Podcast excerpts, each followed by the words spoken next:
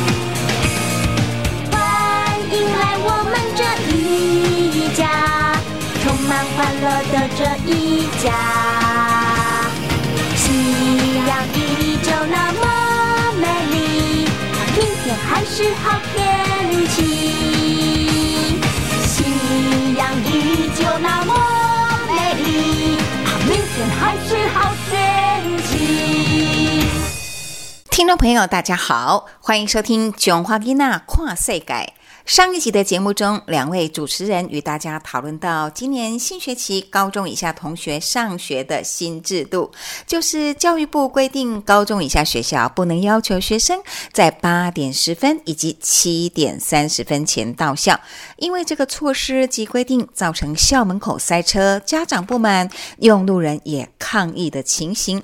学校应该是一个让学生安心上课的场域。为了让孩子睡久一点而延后上上课的思维，其实也要从小孩放学回家后，到底有没有养成早睡早起的习惯来谈起。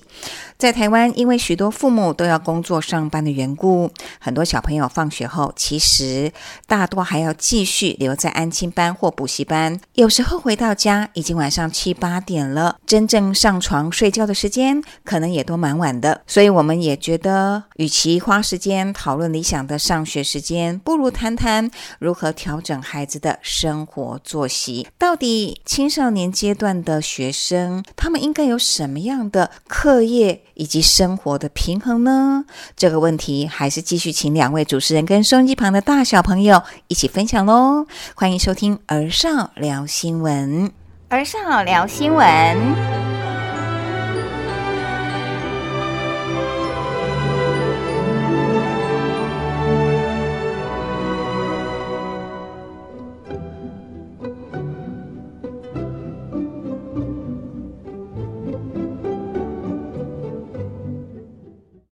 欢迎收听《囧话囡娜跨世界》这个单元呢是儿少聊新闻，我是主持人立新。我是主持人一哲。今天没有老师，也没有议员在场，那我们就直接来分享我们今天找的新闻吧。那就一哲先吧。好，我今天找的新闻是国中小不能提早上上学，导致校门外塞车。就是学生放学就代表老师也下班了，老师下班总是要回家的，但是校门口也只有几个，那么多的老师开车、骑摩托车都要经过，然后学生家长要挤在门口，这样老师会没办法通行。就、哎就是、呃老师下班也变成一个困扰，是吗？对啊，因为大家家长就怕外面的大马路车水马龙，觉得学生很危险，走到马路上会出什么事情，就喜欢在校门口就接到小孩。是就是马入如虎口的概念吗？一定要就是第一时间见到自己的小孩会比较放心。但是我的家长反而还好，就是学校离很远的地方，大部分都是住宅嘛。学校附近大部分都住宅，然后再来就是医院，再来就接诶、公车站之类的。然后我我的家长是他会离我很远，我大概要走个五六分钟才会看到他的那种。而像我本人，我脚程是挺快的，然后我还要再走五六分钟，离学校超远的。因为他就说，你们学校附近根本没有地方可以停车，就是全部都被家长停满了。就是出去校门口的时候，外面两排全部都是机车，然后在机车的那个人行道附近呢，也都全部都机车。其实人行行人可以走的地方，根本就是没什么地方可以让你上下人行道。就是人行道不是和街道会有一个落差吗？那边全部都停了一整排的机车，全部都是满的。然后在对面机车的对面，就是马路的另外一边，就全部停车，全部停满，真的是很夸张，完全没有考虑到其他人要怎么样，诶、去经过这里的时候，诶、可能会很不方便。而且像我们学校，它是诶、和公园一起合在一起的一所学校。就是会有一些年纪比较大的一些长辈啊，会在那里运动之类的，就会变得更危险了。又有长辈，又有小孩，然后还有那么多车，就觉得安全的考量真的是有点没有考虑的那么周全吧。然后大家也都是会有一种利己的心态，都没有想到其他人。你觉得呢？就是觉得自己也要想吧，就像你觉得很不方便，你也要想一下别人说。如果我现在很方便的话，那别人怎么办？别人也会变得更不方便呢、我觉得车子多的原因是因为现在的家长都要选学校嘛，可能他的家不会住的离学校多近，就是在学区内，就没办法自己走路上下学，就需要家长去接。然后大家如果都这样做的话，就是车子一台比一台多。因为像我们班，甚至有人他是住在鹿港，然后但是我们学校是在彰化市，然后他是住鹿港，很远，是离得很远，他需要很早起床，然后对于上课可能也是没有精神吧，就有点诶、有点辜负了那个之前规定的学区附近的人优先入学这个。因为像我，其实我离我们家，诶、我们家离学校也是很远，有一点距离，在诶、比较南部南彰化，但是我们学校是在彰化市嘛，然后就需要早起，然后我们会读那也是因为寄户口，现在好像很多人都会选择这个方式，或者是家庭有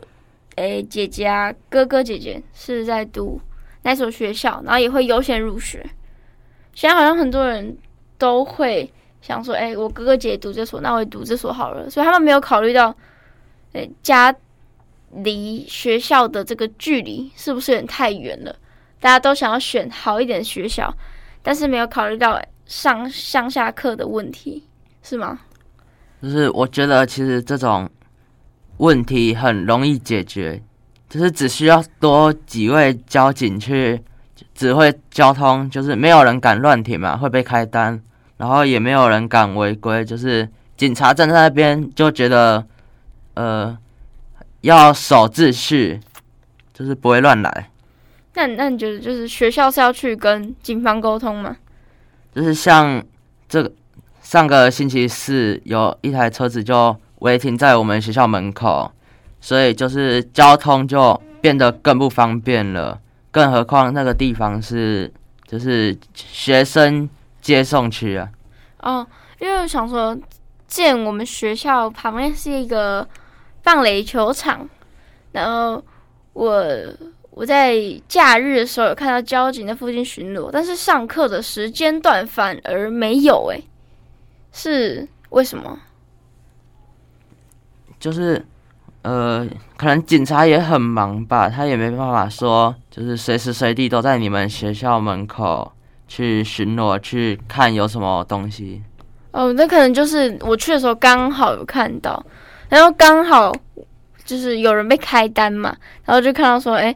原来我们这附近是有交警会巡逻的，可能是刚好遇到，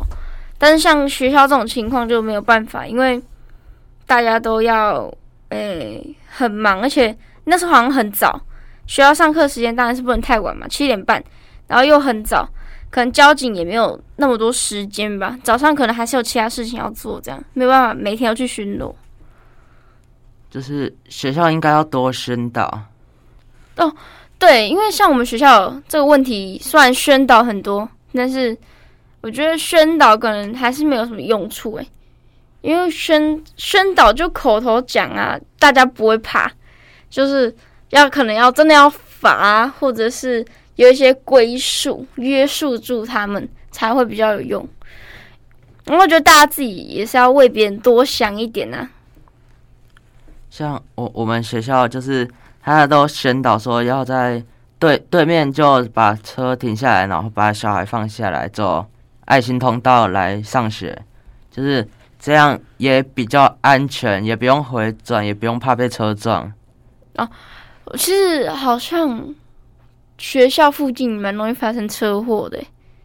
因为我之前有看到，就在我们学校门口那边，好像就是有人回转，然后有人车子刚好开过去，就是撞上去，然后那段时间那边的门口又造成一个很严重的交通堵塞，真的是在在校门口回转真的很危险，大家就是千万不要这样做，不管你是骑机车还是开车。真的非常的危险，你可能会撞到学生，撞到接送的家长，甚至于旁边公园啊，很常有一些长辈会在运动，撞到长辈就更严重了。所以就要在这边宣导各位，想到自己的同时，你也要想到别人，要为别人着想。说，诶，我这样子停车，或是我违规停车，或是诶，我在违规的回转，然后在违规的时间，然后在违规的地点，然后你做了不好的事情的时候。你会对别人造成什么影响啊？然后对自己可能也会有很大影响。像你撞到人，当然是要赔钱，然后医药费，然后可能如果发生一些诶不可挽回的事情的话，自己心里也会有点愧疚感吧。就是要想到其他人，然后不可以总是为自己着想嘛。然后法律最好也是要遵守啦。就我有时候觉得不不一定是家长的问题嘛，学生也很喜欢聚在校门口聊天啊。就是校门旁边通常都会站很多学生，然后三三两两拿手机出来讨论啊。其实我们学校好像是有规定，出校门之后多远的距离是不可以开手机的，但大家好像都没有在遵守。然后像那个家长接送小孩子离很近，我觉得小孩应该是有跟家长讲过说不要离太远吧。好像小孩自己也觉得没什么，但是其实对于诶，对于其他经过这个路段的人来讲，是一个很困扰的行为。而且那个下雨天，下雨天大家都喜欢开车出门接小孩，车子的体积比那个机车大很多，停车位就会变得越来越少，就交通会更堵。而且下雨天学生都打伞，然后那个打伞那个密集度真的很夸张。全部的东西都撞来撞去啊！真的，上下时段我觉得可能是很就是真的非常的乱呢。学校附近的是乱象丛生，你知道吗？不管是什么，哎，什么哎车祸啊，然后又有救护车，然后有时候还会有什么消防车啊，然后学生自己本人啊打伞拿各种东西，就是整个乱到一个不行呢。虽然有很多老师会在那里维护秩序，然后也会有很多学生在帮忙，但是我觉得就像乙哲说的一样，可能真的有时候是需要出动一些公权力啊、警力来帮忙协助维护一下秩序。虽然可能警察自己也是很忙啊，但是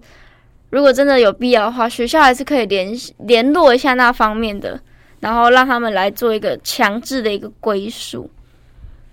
我觉得学生也可以跟就是家长约好，约在远一点的地方。哦，例如可能附近有什么全家、Seven、莱尔富，就是都不要挤在学校的门口，这样可能交通会比较好一点。大家都往外走的那种概念嘛，对啊，就是离远一点，反正就是下课的时候，大家就尽量远离校门口，好吗？远离校门口，然后远离车辆的出入口，教师用的那种车辆的出入口，因为这样教师也会很困扰，他们也要下班，他们也是要回家。我之前有看到很多学生就会站在那个附近诶，在车那个地下车库的附近，我就觉得天啊，太危险了吧！这样车子上来，其实那个车子上来这样，其实会有点看不到你，就是也有死角，觉得好危险哦。虽然旁边有老师宣导说，哎、真的不要站在旁边哦，但是学生不知道为什么，好像是有点讲不听，好像是学生的特质，讲不听。好，那这个新闻就讲到这里。然后最后在这边也是要告诉大家说，诶，不管是上学还是下，诶，上课还是放学的时候，都请你和你的家长想一想你身边的人啊，就是不要影响到他们的一些生活。有可能你今天做一件事情，然后就会影响到他，可能是一件小事啊，但是还是希望大家做一个有公德心的一个良好公民。感谢各位听众的收听，我是主持人一哲。我是主持人立新，那我们下次见哦，拜拜。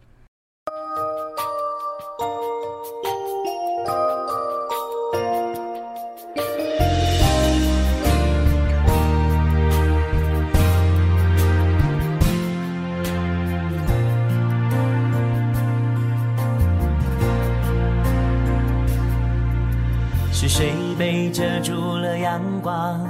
能打开另一扇窗？是谁挥着受伤的翅膀，也能越过海洋？是谁被蒙住了双眼，依然看得见希望？是谁面对人情的冷暖，还是选择原谅？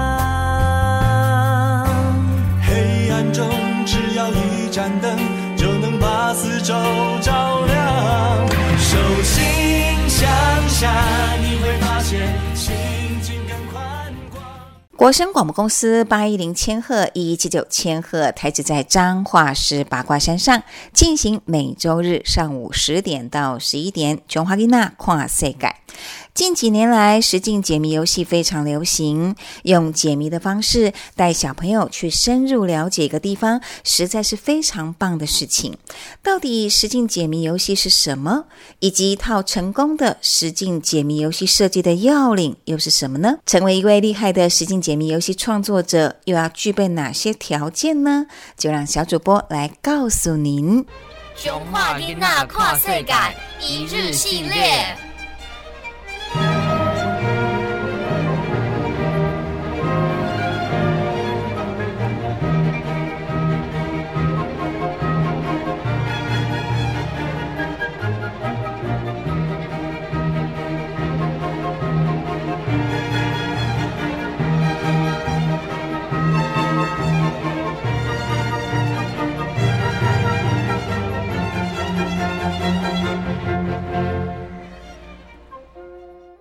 大家好，我是庄永晴，我是庄永祥，欢迎收听《囧话囡啊跨世改》。今天在节目中继续邀请彰化奇步应用软体公司创办人陈嘉欣、谢怡玲，跟我们谈谈如何成为实境解谜游戏创作者。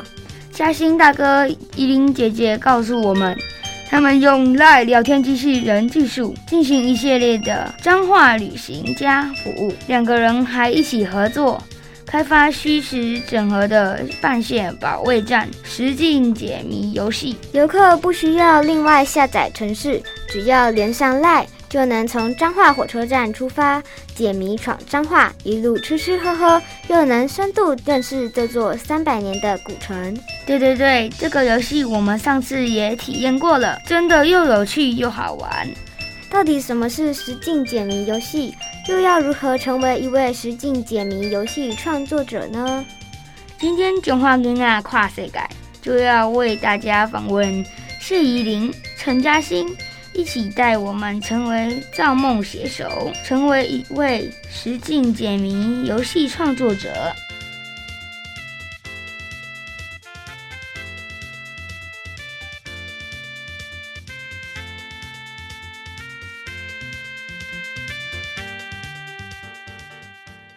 年来，实境解谜游戏非常流行，请依林与嘉欣先为我们介绍什么是实境解谜游戏。大家好，我是那个起步的 Vicky 依林这样。然后我跟嘉欣是夫妻，但是我做的比较像是产品经理的角色，所以在起步我还是做产品经理的部分，然后就是做城市的规划这样子，还有跟客户的接洽。但我另外一个工作是因为我们就说我们是兼业，地方兼业，我们就做了彰化旅行家，因为我们想要为家乡用我们的方式做一些事情，所以我自己又称我是彰化旅行家的头目。那我们希望透过呃我们设计的实境解谜游戏，就是希望大家可以透过游戏的方式，用新的角度，然后新的节奏去体验认识彰化。实境解谜游戏它就是我觉得很多人第一个听到，因为大家对这个名字很陌生，所以第一个大家就就问我说：“诶，是桌游吗？”因为大家会觉得说是桌游，或是呃近几年很流行的密室逃脱。当然大家会从这个切切入点去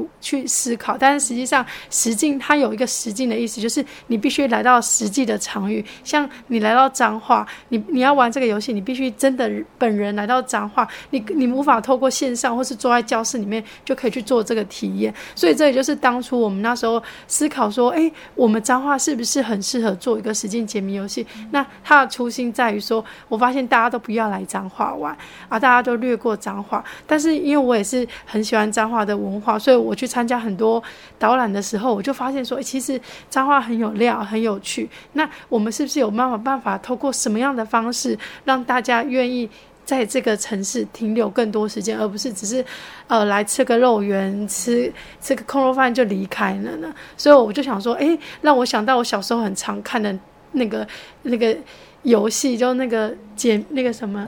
黄金传说有没有？就是一个盒子打开，里面有很多关卡。然后我们童军团也很常在玩，因为我以前呃高中的时候我也是类似，我是持有社，但我们会办非常多的闯关游戏，所以我就觉得说，哦，那如果今天有一个盒子，告诉你要到这些场地，那你可以自己随时随地跟朋友约了，诶，我就可以留着，那我就不会受导览时间的束缚，那是不是很好的一个新的？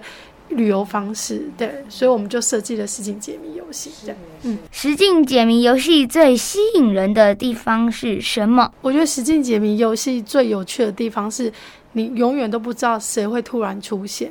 因为我我们自己在开发这几套的过程中，即便我自己去玩的时候，有时候在地人看到你带的这个盒子的时候，他就会很主动跟你去做聊天，去做跟你做分享，甚至因为我们一个关卡，它是一个。彰化旧城门的石头是一个老板自己收藏，但是他只要看到那颗，看到大家带那个半线保卫战的盒子的时候，他就会把他的盒子、他的石头搬出来，跟大家讲说：“诶，这个位置曾经有旧城门，可是这个是我们原本在设计游戏里面你没有想象过的，你会觉得很惊喜。然后，或是说你在过程中，当你我觉得神奇解谜最迷人的地方是你从来没有想，当你解开谜底的那个时候，你会有那种哇的惊喜感，你就会觉得你自己很有成就感，所以我那时候带国外国人玩的时候，大家到那个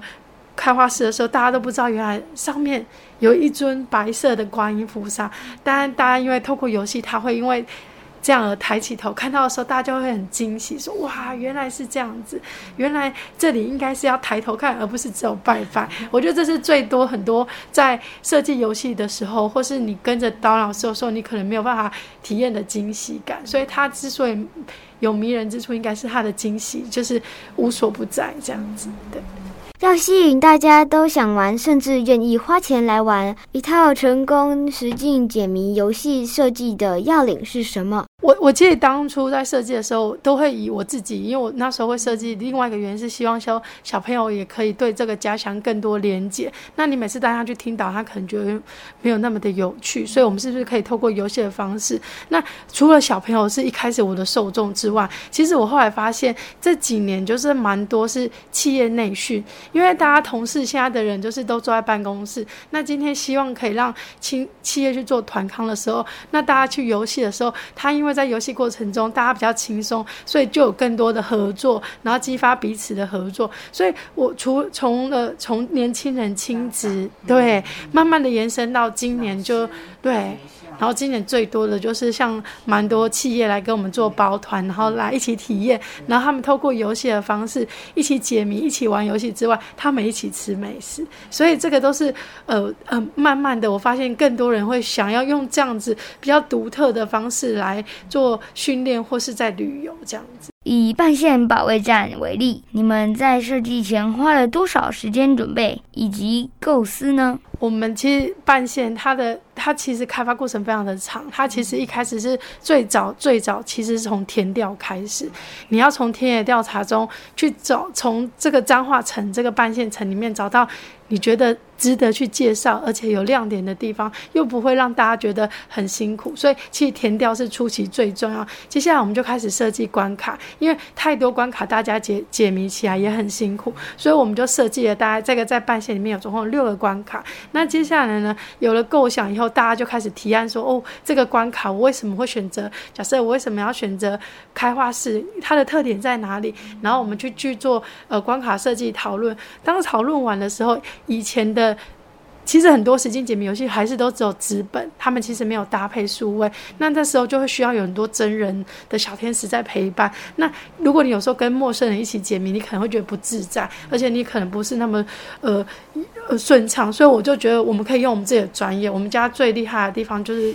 我之前说，我们最厉害、最最大的资源系统就是数位的开发，就是嘉兴。所以那时候我们就想说，那我们可以用我们善用的呃能力，所以我们就加入了 Line。这个我我觉得这个也是创举，因为很少人使用 Line 去做解谜，在当时第一套的时候。那这个 Line 的话，它做背后很多演算是不用真人，他会告诉你，当你解错，他告诉你答错了。当你想不出。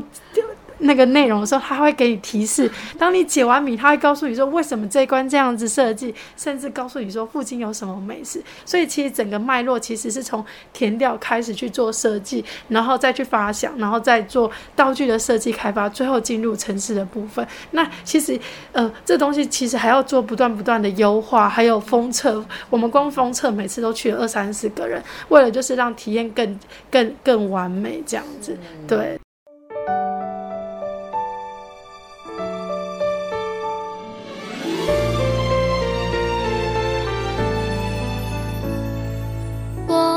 看见天空晴朗，洒下一片光，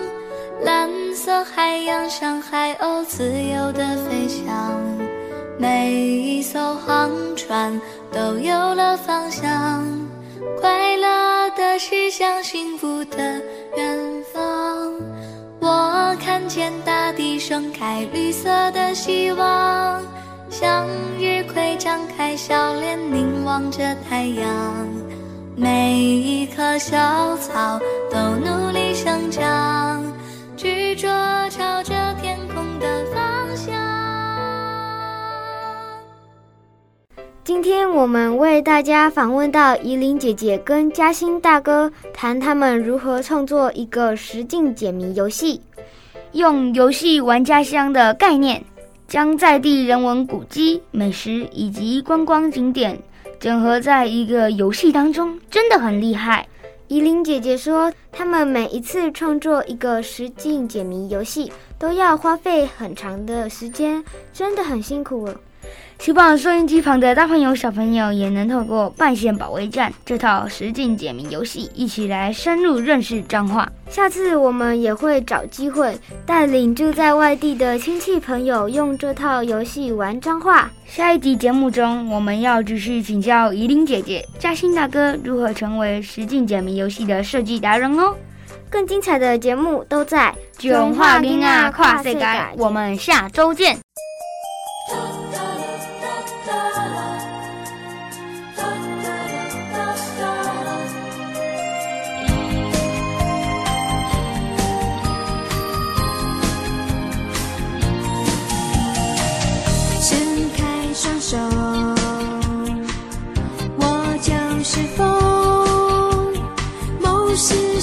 界最